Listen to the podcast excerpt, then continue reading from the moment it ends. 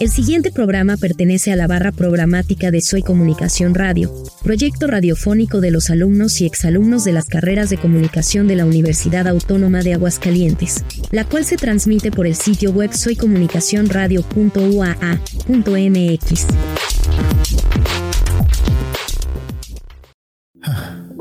Hola, ¿cómo estás? No te preocupes, no es necesario que me respondas.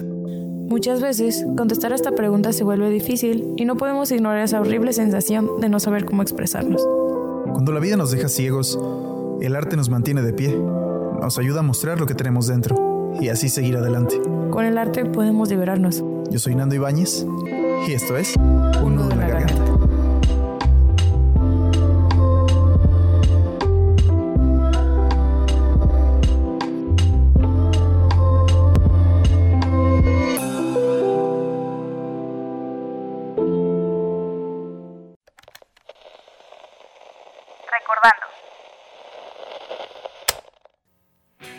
Como sabemos, recordar es volver a pasar por el corazón. En la transmisión anterior nos acompañó Martín Tiscareño, fanático de la televisión mexicana y sus representantes. Hablamos acerca de cómo es que los artistas y los programas televisivos nos acompañan día con día sin la necesidad de estar específicamente a nuestro lado. Convivencias y reflexiones. Es todo lo que nos trajo este episodio. Si quieres revivirlo, puedes encontrarlo en la página de Facebook de Radio UAA. En la transmisión de hoy nos acompaña Ray Martínez, músico percusionista y maestro de música en Aguascalientes.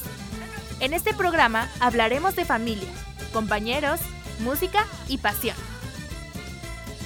Si quieres escuchar lo que Ray tiene para decirnos, entonces quédate y acompáñanos. Yo soy Dani de León y esto es Un nudo en la garganta.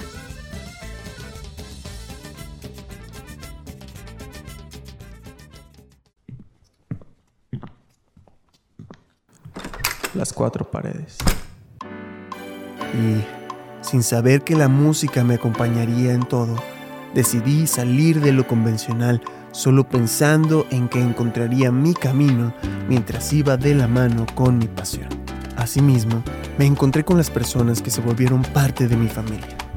Gracias al ritmo de las melodías que tocamos juntos.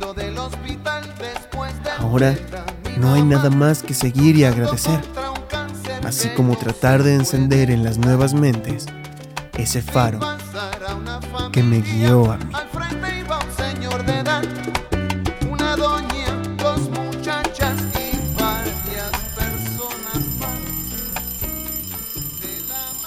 Y esto fue lo que pasó. Muy, muy buenas tardes a todas las personas que nos están sintonizando. 5 de febrero, 5 de febrero ya es. Este, ¿Cómo estás, Goriti? Muy bien, muy bien, ando muy contenta de estar aquí. Eh, algunos están disfrutando su puente, algunos a lo mejor ya se están preparando quizás para continuar con la semana de labores, pero bueno, todavía les queda una tardecita a gusto para descansar. Sí, un poquito. Ya se acerca también el 14 de febrero. ¡Ah! Ay. Es, es un tema complicado para Sí. un nudo en la garganta. Muy complicado. Muy complicado. Muy complicado. Pero justamente este hoy. Hoy tenemos eh, otro invitado. Está con nosotros Raimundo Martínez. Ray. Buenos días, buenos días. Gracias, gracias por la invitación. Bienvenido, Rayito, Rayo. El rayo McQueen para El los Rayo niños. McQueen para los niños, Rayito colombiano para otros. Para nosotros, Ray Martínez. Un gusto que estés con nosotros en un nudo en la garganta. Qué bonito, qué bonito. ¿Cómo, cómo, cómo te sientes hoy? Muy bien, pues ante nada, bueno, muchas gracias por la invitación. Eh, gracias a Goretti, gracias a Nando por, por tomar este, pues este pequeño espacio para poder platicar Así y sobre es. todo contarle a pues al público en general a ver qué pasa el día de hoy. Así es, pues justo eh, hoy nos, nos acompaña un músico hidrocálido bastante, bastante talentoso. Eh, por ahí tuvimos la oportunidad de conectar por un proyecto que hace poco se presentó en, en varios lugares. Ya son dos, ya son dos. ah, sí, ya son dos, sí, claro. Este, por ahí tuvimos la oportunidad de estar en la obra El Diablo Enamorado y en la obra de la creación. Y bueno, eh, desde que lo conocí, una persona bastante disciplinada, muy eh, preciso en, en, cómo hace música, pero también con un corazón muy grande y es lo que nos va a compartir hoy. Gracias, gracias. Sí, y es que es muy lindo porque, a ver, músico, maestro, este, ¿a qué más le haces? Eh, me gusta dibujar, las artes visuales y ahorita, bueno, eh, en este espacio pues es un poco nuevo, pero he tenido desde hace años, hace rato le estaba platicando a Goretti que me gusta mucho la locución, o sea, sí me ha llamado la, atención. Tienes voz, tienes voz. creo yo que... pero no, ahorita me enfoco al 100% a la, a la percusión. Creo que pues ya casi van a ser 13, el día 15 de abril se cumplen 13 años. Cada que inicia la feria se cumple un año de, dedicarme a la música y es algo que, que estoy agradecido con, pues ahora sí que con la vida, eh, con Dios, la familia sobre todo y cada una de las personas que crearon este, este muchacho, porque hay muchos, ¿no? Yo creo que los maestros que tuve en la escuela y como los que fueron parte de, de mí han hecho pues un cambio muy, muy radical al paso del tiempo. Qué bonito. Wow, qué increíble. Justo, Ray, platícanos, ¿cómo eras de chiquito? O sea, ¿cómo llegaste a la música? Bueno, eh, mi, mi, familia, por parte de mi mamá, eh, espero que algún si lo está escuchando. saludos. Este, saludos, mamá. Este, mi papá también. Eh, mi, mi familia son danzantes, matlachines por parte de mi mamá. Eh, mis tíos eh, son danzantes y los otros, bueno, se dedican a, tocar la tambora para, para iniciación y eso. Y eh, por parte de mi papá se dedican a la danza de la pluma. Ellos danzan con ahí en el queridísimo barrio de la Purísima y en la calle Marte. Y entonces ahí fue como que el acercamiento, ¿no? Todo el tiempo hubo tambores ahí en, en el círculo familiar. Yo nunca percusioné, o sea, sí me llamaba la atención, pero como que dije, no, no, no creo que tenga una, pues el, el tiempo para hacerlo porque pues hay que ensayar, todo se practica, no todo tiene un ensayo. Y pues bueno, ¿no? Mi papá, me acuerdo de la infancia, yo no sé si tenía como unos 5 o 6 años, aún me quedan recuerdos. Mi papá era cantante en un grupo musical, pues como ahorita los versátiles, ¿no? Pero en aquellos entonces era un poquito más como no sé si va a ser correcto, pero un poquito más en la onda grupera. Eh, me acuerdo que cantaba mucho la música de, de Pegaso, de Brindis, de Liberación, de Los Acosta. Entonces, me acuerdo mucho porque me llevaba a los ensayos, ¿no? Y en algunas ocasiones me llegó a, acompañarlo a, su trabajo, o sea, ya como parte en vivo. Entonces, por algo ahí todo el tiempo hubo con música. Mi papá ya no pudo dedicarse a eso porque pues somos varios hermanos, entonces se tuvo que dedicar a la familia. Pero sin embargo todo el tiempo había música, ¿no?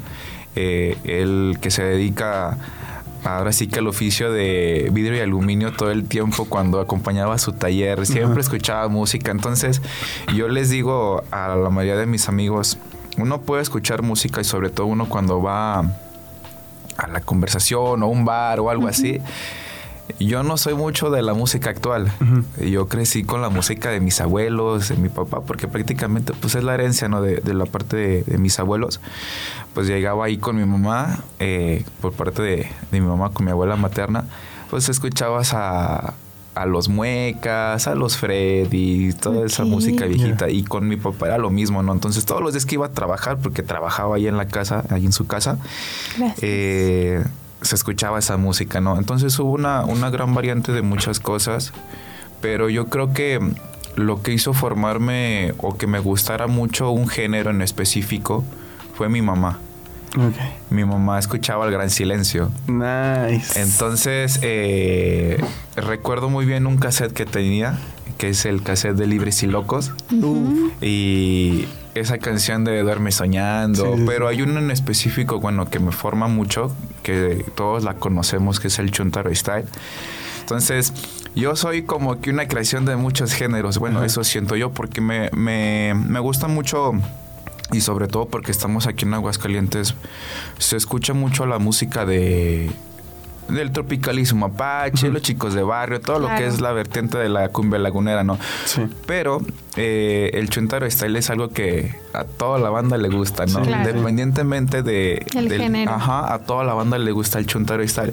Y claro, ¿no? Cada quien lo va a tomar de la, de, de la forma que lo quiera bailar y eso es muy libre, ¿no? Pero ya cuando perteneces al barrio, al barrio, al barrio, bueno, tiene como que esa ya eh, tú sabes bailar de esas, ¿no? Y a mí, o sea, la verdad es que eh, voy a hacer un spot. Ya eh, para ocasiones ya en meses ya prácticamente para abril tenemos un próximo proyecto, un tributo a Celso Piña. Exclusiva, exclusiva. ahí con, con, mi carnal Félix y toda la, la banda de Sonoro. Eh, vamos a tener ahí un, tributo al rebelde del acordeón, a Celso Piña. Entonces todo el tiempo he escuchado esa música en mi casa desde que comemos hasta que cenamos. Entonces uno dice, bueno, eh, llegan los bailes del cholo, bueno, en, en, la casa de mi mamá, pues ahí son todos los fines de semana si se puede, pero es muy chido. GPI, GPI. No, ¿Qué pues? no, no Y es que incita mucho al, cotorreo, incita mucho a la fiesta, todo, y después... Es, esa rola salió en Chuntaros Radio Poder, ¿no? Sí. En el disco. Y luego viene el regreso de los Chuntaros y también es otro disco que, que, mueve mucho a la fiesta y al cotorreo, ¿no? Sí, yo creo que ahora que, o sea, yo tenía tiempo sin verlos en vivo. El año pasado tuvimos la suerte de verlo ahí en Chicahuales. No, ya sabrán, no, yo estaba extasiado. Sí, no, es que verlos en vivo, o sea, a los artistas que, que tú ves como ídolos, porque yo tendría muchos, ¿no? Pero esos que tienes de recuerdo de infancia. Y sobre todo bueno aparte del Chuntaro está sé que hay muchas canciones que todos nos unen y nos pueden gustar pero yo creo que si yo tuviera algo que decir o sea que tenga un vínculo para toda la vida del, gran silencio es Círculo de Amor. Uf. Esa, esa con la mamá esa va a ser toda la vida y hasta la fecha cada vez que la escucho pues te mueve no esas emociones porque pues es algo muy sencillo, un círculo de sol y todo lo que puede transmitir esa letra es hermoso. Sí. Así Ay, qué bonito. Pues justo preséntanos este la siguiente canción. canción. ¿Cuál es? Bueno, los dejamos con estos grandes, grandes artistas de allá de Monterrey, El Gran Silencio, con el Chuntar Style. Ay.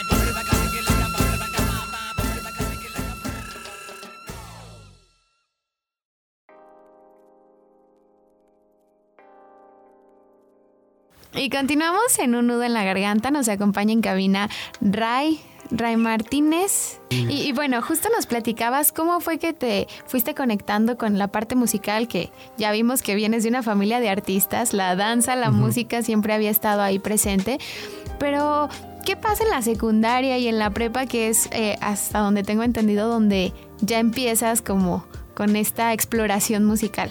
Bueno, eh, en la secundaria como, como todos nos pasó la rebeldía, ¿no? Eh, yo escuchaba eh, seguí escuchando cumbia todo, de toda la infancia, hasta la fecha, creo que es, parte de mí. Pero eh, llega a la secundaria y conozco a unos amigos, ¿no? Eh, todavía tengo contacto con ellos y empiezo como que a ondear con, con las artes, ya en cuestión visual. Me gustaba el dibujo, pero pues ya llega el momento de la locura y empezamos con el graffiti, ¿no? Que ahí donde, donde crecí allá en Villas, como ya punto rojo, pero para mí es algo muy hermoso, es parte de, de mí. Eh, pues ahí incursioné con el graffiti, ¿no? Y todo el tiempo estuvimos como que las ondas del rap y el hip hop. Entonces ya escuchábamos como que lo local de aquí, ¿no? Pero llega un momento en el que, ¡pum! Llega el reggae a mi vida. llega, llega Bob Marley por cierto, si quieren festejar el 14 de febrero, no hay mejor cita que ese día. Ese día se estrena Bob Marley, la película, entonces... Ah, mira. Ahí está. Ahí está la mejor cita. y eh, pues llega toda esa ola de, músicos de, varias partes, pero siempre Bob Marley estuvo como que ahí presente, ¿no? Me tocó escuchar pues ya música de Sudamérica, con Gondwana, Sonaganya y un sinfín de artistas, ¿no? Que, que el reggae pues hace que sea el género que es el género, ¿no? Muy, muy padre. Pero eh, llega la prepa, me... Por algún caso del destino, yo no iba a querer estudiar, eh, lo tengo que decir, pero pues ya saben, ¿no? Los papás, bueno, no quieres estudiar, vamos a ver qué tal, vamos a los oficios, ¿no? Entonces me llevan con mis abuelos, bueno, mi, mi abuelo que es este maestro albañil, igual ahí todo el día con pura música. Ahí estaba escuchando, pues, más, más por ese tiempo pues, escuchaba más eh, los Frey, los Terrícolas y toda esa música todo el tiempo, ¿no? Entonces, bueno, deserté, dije, no, esto no es para mí. Entonces ya entro a la prepa, ¿no? Ahí eh, yo salí del Conalep 3, ahí en Villas. No traigo cuchillo, ¿eh? ¿eh? Pero es una de, la, de, de las partes más, más, más hermosas de mi vida porque ahí conocí a mi primer maestro que es Julio César Rodríguez Negrete. Él pertenece, todavía es percusionista de la banda municipal de aquí de Aguascalientes. Entonces él me enseñó a, leer, me enseñó a, tocar ritmos y eso, ¿no? Yo no tenía una formación como tal y él, así de, de menos del tiempo que yo me lo esperaba, me dice que si no quería pertenecer a su agrupación, ¿no? En aquel entonces, bueno, era todavía es un tamborazo que se llama Tamborazo de mi rancho, era un tamborazo como tal. Okay. Y ahí tocaba yo los timbales, o en este caso, como nosotros le decimos, las tarolas, ¿no? En el género de la banda. Y ya, eh, 15 días antes para comenzar la feria me dice, bueno, vas a tocar, bla, bla, bla, y va, va, vamos, vamos a la feria. Entonces yo debuto el 15 de abril en la feria, ¿no? Bonito. Y yo tenía 15 años prácticamente, ¿no? 15 del 15. Y yo decía, híjoles, ¿qué, ¿qué hago? No, o sea, yo podía ver la feria de algún momento, en un aspecto por los juegos y todo eso, pero nunca de un lado del músico, ¿no? Ajá. Entonces experimenté muchas cosas muy buenas, también algunas otras, pues malas porque malas en el aspecto de lo que pasa en las noches, ¿no? Sobre todo más porque todavía pues era un proceso de infancia, adolescencia, ya casi ya un joven, pues ahora sí que adulto. Y me tocó ver todo eso, ¿no? Entonces pasa el tiempo, después de un año eh, me, me seguí preparando. Yo no tenía instrumentos en casa, los recursos en casa pues eran muy, muy cortos y me prestan unos timbales, una tarola y ahí eh, yo tenía mis clases en la tarde. Me levantaba temprano, hacía mi tarea, me ponía a practicar, me bañaba, eh, iba a la prepa, regresaba a la de la prepa. Bueno, en la prepa practicaba todavía al rato porque era un taller como que extenso a las clases. Terminaba mis clases de la tarde, regresaba a su humilde casa y este terminaba mis tareas y otra vez a practicar. Así fue durante un año, totalmente. yo practicaba alrededormente y le comentaba a Goretti que no era como que una práctica concisa o que tuviera algo, un objetivo como tal. Yo quería practicar y practicar, ¿no? Más o menos practicaba de lunes a viernes o hasta si no me acuerdas a los domingos porque casi no tenía tiempo. Este, eran cinco o cuatro horas diarias. Pero así de, a todos los días. Y luego eh, pasa el tiempo en la prepa, salgo de la prepa y entró aquí a, la carrera de, música en la UA. Pero eh, igual recordando pues la, situación económica no era muy muy estable porque en, mi casa somos cuatro hermanos, casi todos estamos muy seguidos y todos estaban como que en un proceso escolar distinto. Y entonces yo le digo a, a mi papá, ¿sabes qué? Pues no, no, la situación económica no es muy chida para poder ayudarte o poder yo pagarme la escuela porque en la música pues no me estaba dando tanto. Entonces yo salgo de, de, de cierto de la, de la carrera y pues bueno, yo le dije, ¿sabes qué? Me quiero dedicar al 100, quiero tratar de hacerlo. Pero por pasar el tiempo, por algún caso del destino, pues bueno, no me estaba dando. Entonces le dije a mi papá, ¿sabes qué? Voy a dejar la música y me voy a dejar a, trabajar, ¿no? Entonces, bueno, como Aguascalientes... Me encantan las comillas. Eh, es una industria automotriz donde el auto está a, todo lo que da. Y eh, mis tíos trabajan eh, en Nissan. Son, pues, ahora sí que piezas, piezas como que elementales de la empresa que, pues bueno, les ha costado y eso está bien, ¿no? Cada quien busca lo que le gusta o lo que va a tratar de hacer en su vida, ¿no? Entonces, pues me ayudan como a que entrar, pero yo estaba en un almacén, ¿no? Yo veía todos los días paredes de color de metal, cromadas, entonces decía, yo, ¿qué hago aquí? Y, no me sentía cómodo. Entonces, para hacer resumen, yo estuve como,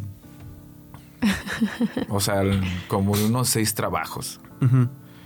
Y, no duraba mucho porque yo decía, es que yo no pertenezco aquí, no todo el tiempo estaba pensando en la música o cuando estaba haciendo algo todo el tiempo estoy golpeando las cosas. Porque me acostumbré o porque todo el tiempo mi cuerpo está haciendo eso. Sí, sí, sí, tu memoria muscular ya te exige que... Sí, entonces, bueno, llega ese momento y ya sabes que, no, bueno, ya me voy a quedar la música al 100%. Le digo a mi maestro, ¿sabe qué? Pues eh, por caso del destino no, no, está yendo económicamente muy bien, pero tengo unos amigos que pertenecen a otra banda, que aquí es cuando ya hace un cambio radical en mi vida.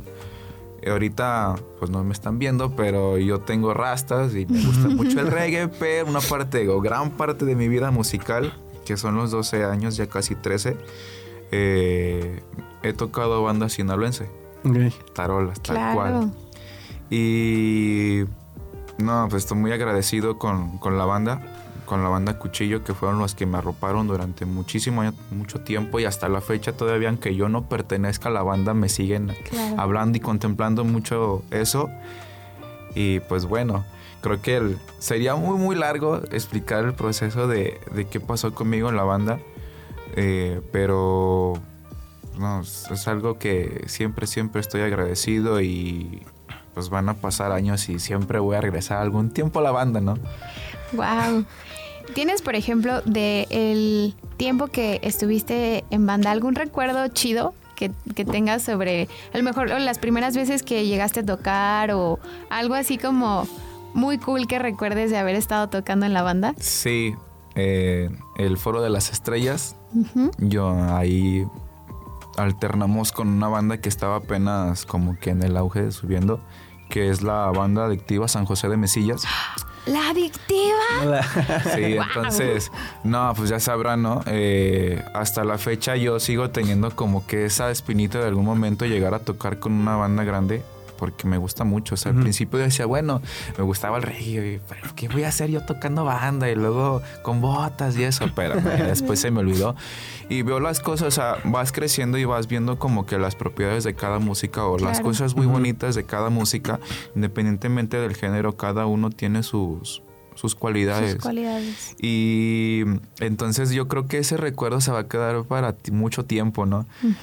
Y fue algo así, como mis amigos bien emocionados, o sea, éramos muy, adolescentes y, ay, aquí está, y está buscando la foto. De hecho, tengo todos los recuerdos en el Facebook, ya que se guardan todos ahí, tengo las fotos. ay, qué chido. Qué bonito, qué bonito. ¿Les parece si vamos a un corte musical en este momento? Así es. ¿Con, qué canción vamos, Goretti? Vamos con eh, Amor y Control de Rubén Blades. Rubén Blades. Vamos a escucharla. Vamos a escucharla.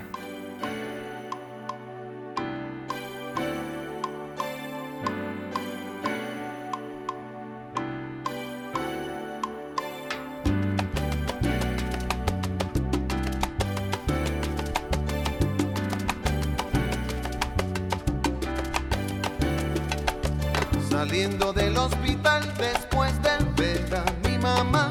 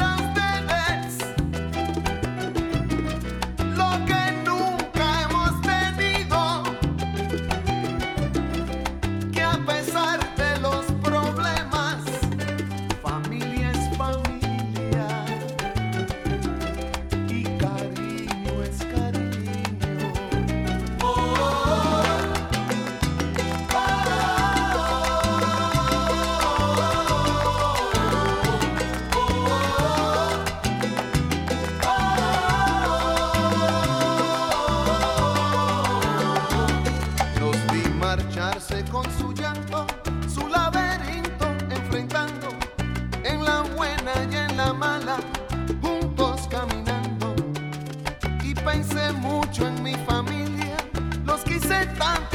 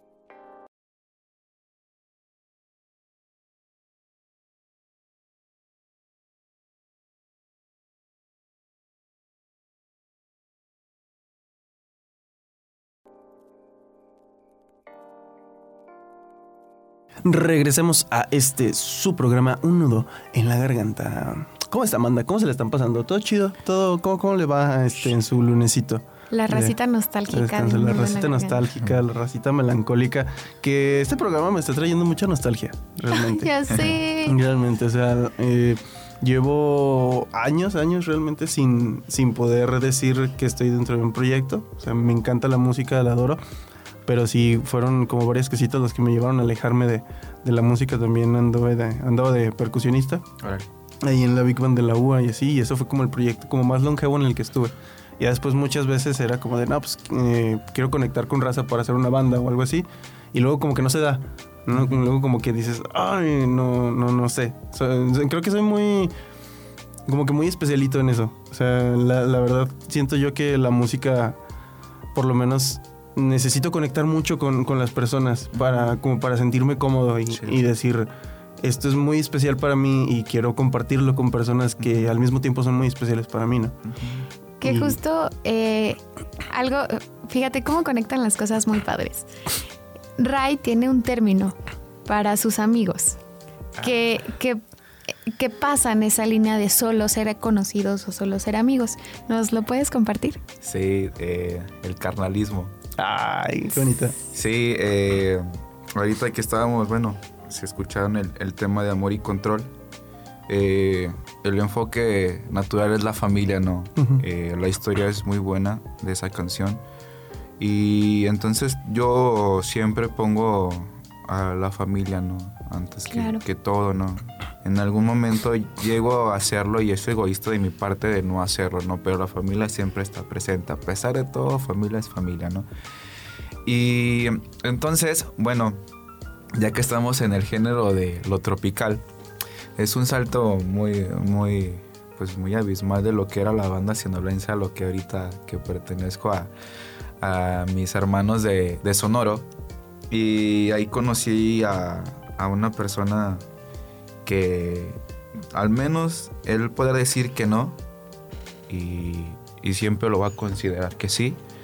Él formó a Ray, En cuestión de la percusión latina, todo lo que soy, en cuestión de la percusión, ahora sí que afrocubana, el folclore que, estamos estudiando ahí con, con, un gran maestro en Veracruz, el maestro Wilka, que es mi carnal, mi carnalísimo, el Félix de la Rosa a quien mandamos un saludo. Un gran abrazo, eh, el chino, que eh, pues todo el tiempo hemos estado durante cinco años juntos, eh, de ser yo su alumno, que nunca me vio como un alumno.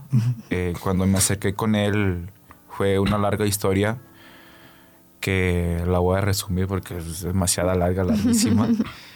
tenemos un amigo en común que se llama el Nene, en Nene Drums. Todos lo conocen, toda la banda conoce a, Nene. Y hace una clínica con un percusionista mexicano que se llama Jorge Bautista. Ahí va toda la comunidad de los percusionistas de aquí hidrocálidos y algunos que no son hidrocálidos pero radican aquí, ¿no?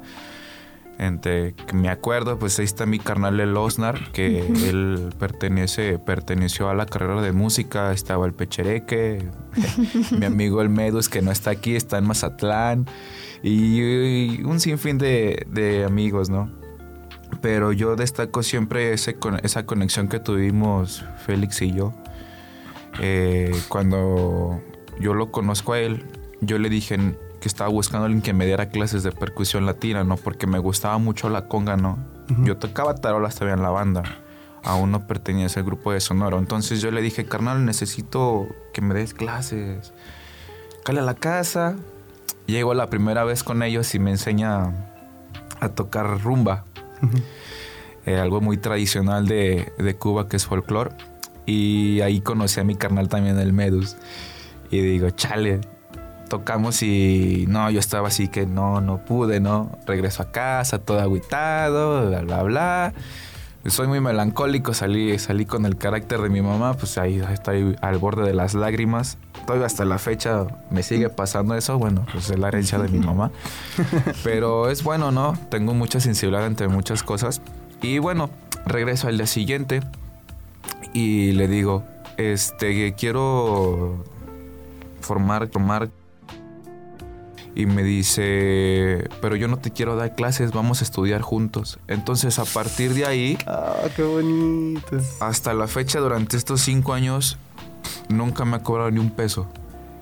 O sea, él me compartió todo lo que sabe, me lo ha compartido y el otro día que venimos aquí con Guarita, me dijo, él es mi maestro y yo le digo, no, ¿qué pasa? Yo no puedo decir eso. Yo tengo muchos maestros, he tenido muchos maestros y a todos los tengo aquí que me voy a tomar el atrevimiento de mencionar a cada uno de mis maestros, a Julio César Rodríguez Negrete, a toda la familia de los hermanos Esqueda, don Jorge, don Pancho, Miguel, don Efren.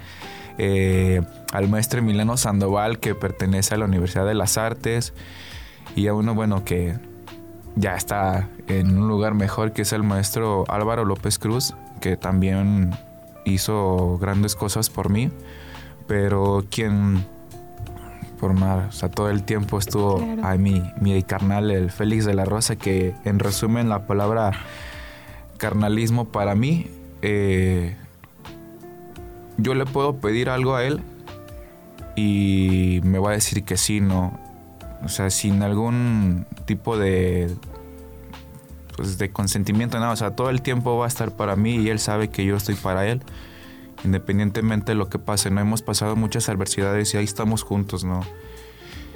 Y pues bueno, a veces llega a tomarse muchas emociones de muchas cosas porque yo creo que pues le debo muchas cosas a, mi familia, ¿no? Porque ellos empujaron mi, mi, carrera hasta la fecha, lo siguen haciendo y pero lo musical yo creo que le, debo mucho a él porque me hizo conectar con algo que todos como músicos adolescentes normalmente cuando iniciamos la música queremos fama.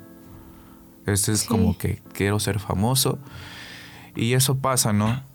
Gracias a él como que me reencontré con muchas cosas. Yo para qué quiero la fama o quiero hacer música o quiero ser famoso, ¿no?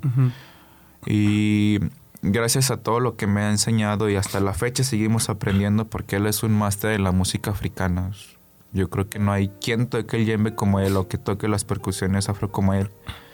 Pero cuando tocamos en vivo, ahora que estamos en Sonoro y Goretti no me va a dejar mentir, o sea, todo el tiempo estamos haciendo contacto visual, ¿no? No hay un día que hasta la fecha que no hagamos eso, ¿no? Él sabe lo que va a hacer, o sea, más bien al revés, sabemos lo que vamos a hacer con solamente una mirada, ¿no? O sea, hemos formado un gran equipo y ahora que, que viene percusible, que lo que se pretende y antes de ser como una escuelita, a nosotros nos tocó como que buscar maestros, ¿no? Que nos estuvieran dando clases o alguien que te estuviera acompañando durante todo este tiempo de tu formación. Yo, hasta la fecha, bueno, eh, llegó un momento en el que yo estuve pagando muchas mis clases y del lugar donde yo vengo, que, que el fraccionamiento, bueno, pues está muy al oriente y que mucha gente, pues por las noticias y todo eso, por la delincuencia se ha quemado totalmente y eso es entendible, sobre todo en, muchas colonias. Pero yo tuve todo ahí a la cercanía, ¿no? Claro. Tuve el alcoholismo, las drogas y un sinfín de cosas, ¿no? Pero yo quise salir, ¿no? O sea, yo no quise quedarme como que en esa burbuja y mis amigos que todavía tengo ahí en el barrio, o sea, yo los veo y digo, y todavía me reconocen, ¿no? Tú tuviste todo esto cerca y tú seguiste adelante tu sueño, ¿no? Entonces yo creo que muchas veces se nos olvida de dónde salimos, ¿no? Yo no, todo el tiempo tengo a todos presentes, todos mis amigos, todos, todos, y cuando los veo que unos van haciendo como que lo que crecimos. Tengo un amigo que ahorita acaba de sacar unas canciones de, rap, hip hop. Pero él y yo pintábamos juntos, ¿no? Entonces poco a poco se van envolviendo en la música y, yo creo que, o sea, mis carnales tengo muchos, pero no, o sea, es interminable la lista de personas que siempre están ahí, ¿no? Y, y siempre van a estar para ti, ¿no? Pero en resumen, el, el carnalismo, perdón, es eso, ¿no? O sea, van a estar para ti. Alguien incondicional. Sí. Sí, qué bonito. Entonces, pues, la familia es igual. O sea, después, en el momento de, se lo platiqué ahorita, y yo soy el hermano mayor. Tengo dos hermanas y un hermano. Y en algún momento se lo he dicho abiertamente a él. Dijo, si yo quisiera tener un hermano mayor, me gustaría que fuera como tú. Y ya, pues. Que justo eh, como lo comentaba Nando, es importante conectar con, con las personas también para hacer música. Y si ustedes un día tienen la oportunidad de ver a Félix y a Ray tocar juntos, se nota, se nota esa química de amigos, de hermanos, y, se, le, se ve que se le están pasando increíble. Eh, Sonoro justamente es un proyecto musical en donde pues ya llevan bastante tiempo. Este es un es un grupo que toca música de salsa. Este, y se han presentado ya en varios foros aquí en el estado, eh, en algunos lugares de esparcimiento, a los que también vamos. Conocidísimos. Este, conocidísimos. Y de verdad es, es un proyecto eh, bastante querido eh, aquí en Aguascalientes. Creo que han logrado que exista una comunidad salsera. A lo mejor ya, ya existía antes, pero es un grupo que por incluso por lo que transmiten te invita a disfrutar de un género musical que a veces pues no estamos tan acostumbrados a escuchar como lo es la salsa, ¿no? Por ahí conoceremos las más populares, eh, pero algo que tiene Sonoro es justamente que te transmite, se divierten mucho en donde sea que se estén presentando, así sea en un gran foro, así sea en un espacio reducido arriba de unos sillones. Tomando cuadros. Tomando cuadros.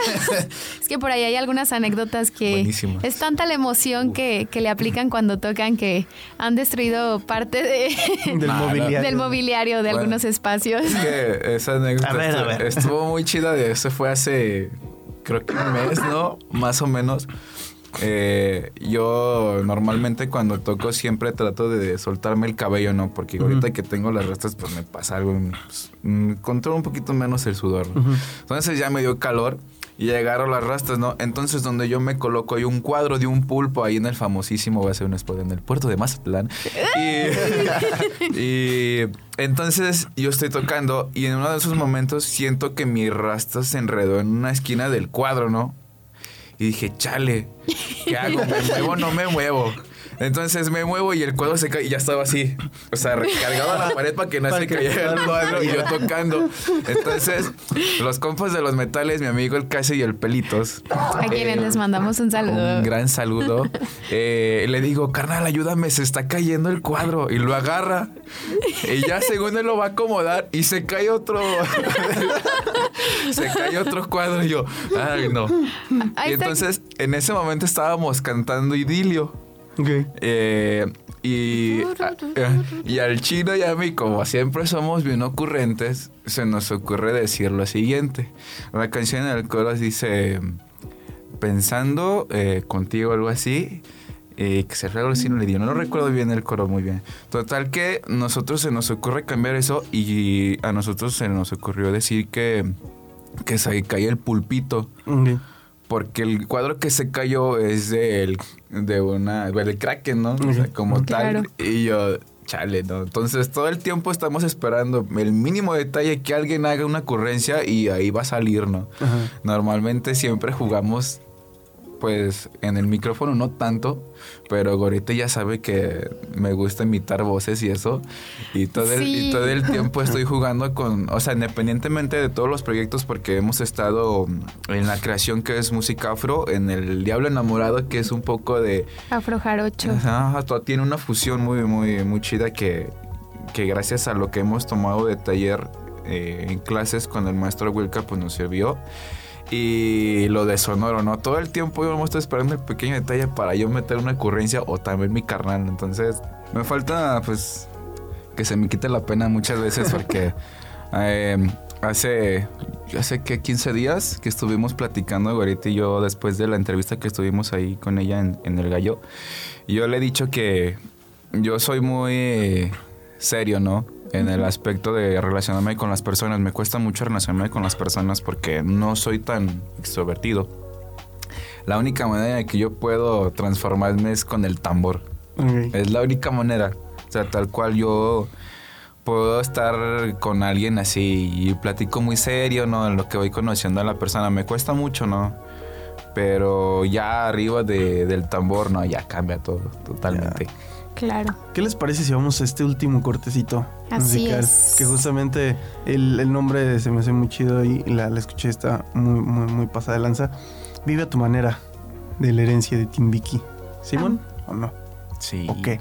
No, sí. Vamos a escucharla. Chulada.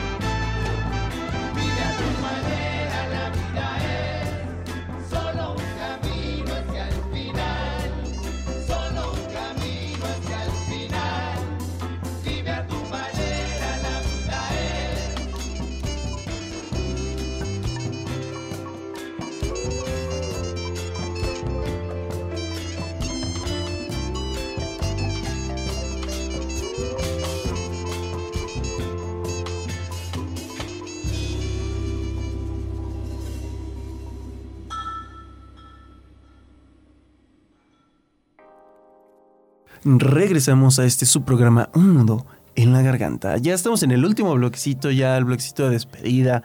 Eh, fue un programa muy lindo.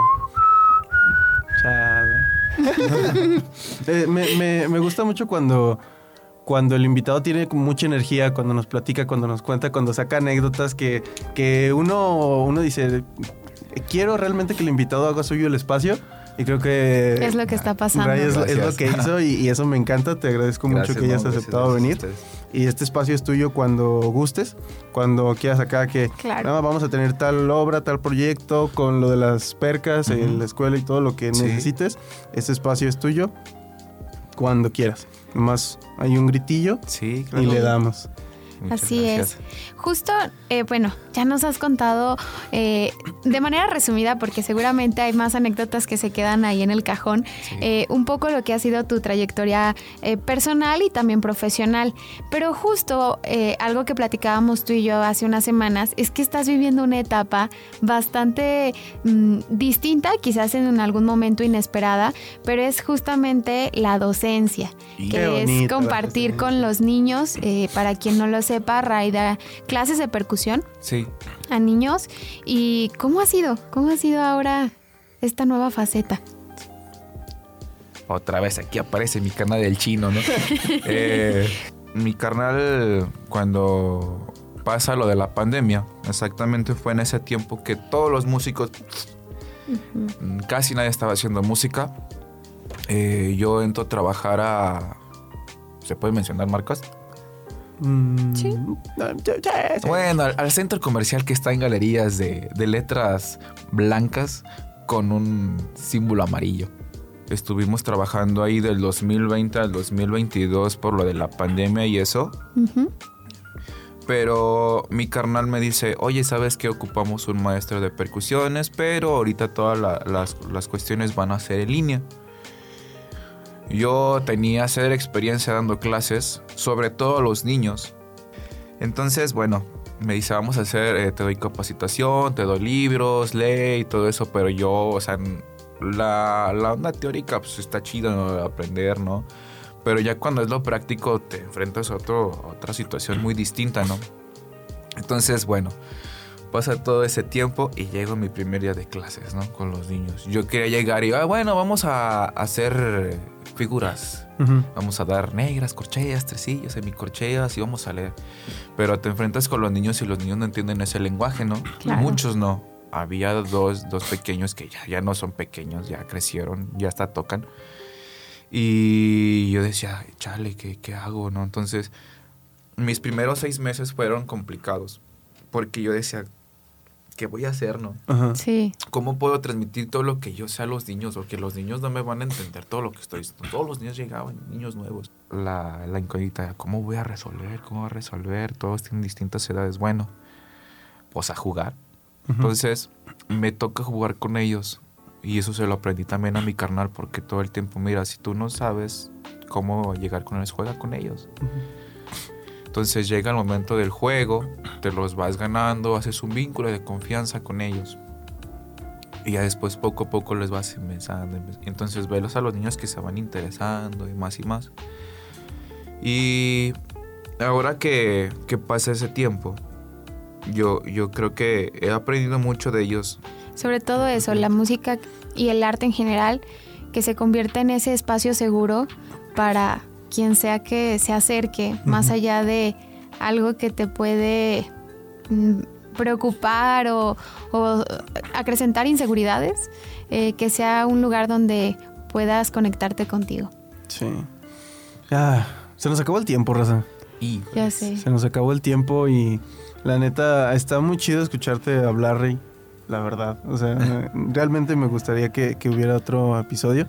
Este, espero que si gustas y puedes. te, reitero, este es tu, espacio también. Gracias, gracias. Goti, muchas gracias. Gracias, Nando.